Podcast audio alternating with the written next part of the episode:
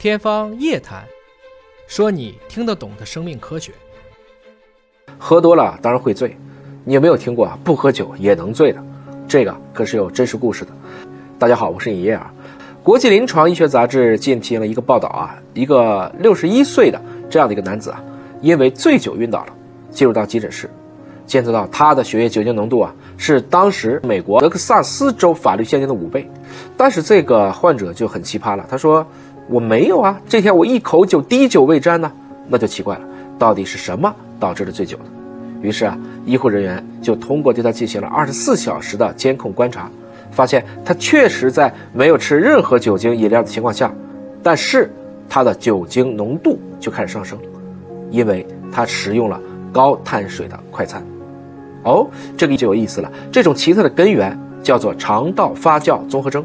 也叫做自动酿酒综合征。与肠道内啤酒酵母过多相关啊，这就是一种真菌了。也就是说呢，这样的人呢，一旦吃了富含碳水的食物，比如说面包，那么他肠道内的酵母就开始进行发酵，酿造出富含酒精的啤酒，而且产生的酒精呢，会超过了这个人的肝脏清除能力，从而就出现了酒不醉人人自醉的现象。这种情况呢，也经常会发生在一个人服用了抗生素之后。消灭了肠道当中的原有细菌，为酵母等真菌创造了有利的条件。无独有偶啊，最早的病例呢，可以追溯到二十世纪五十年代的日本。此后呢，也有类似的一些案例报道。随着研究越来越深入啊，大家发现，除了这个啤酒酵母，肠道的一些其他的微生物也有产酒精的能力，而且还和这个非酒精性脂肪肝相关。那这里要说的一个研究呢，就是发表在了十月二十二号的《自然医学》的期刊上。他们测定了一百四十六个人，一个是空腹，一个是餐后的血液酒精水平，发现门静脉血液酒精浓度是空腹外周血的一百八十七倍。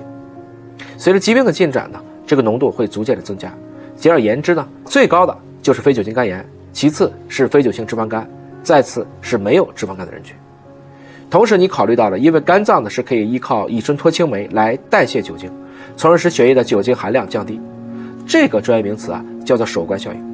为了更加直观的去了解内源性酒精生成的情况，排除肝脏清除这方面的因素呢，研究者还对十名非酒精性脂肪肝的患者和十名超重但却健康的对照组注射了选择性乙醇脱氢酶抑制剂，发现排除了肝脏的清除作用以后呢，非酒精性脂肪肝的酒精浓度还可以增加十五倍。有意思的是，这个结果呀，可以被抗生素治疗所抵消。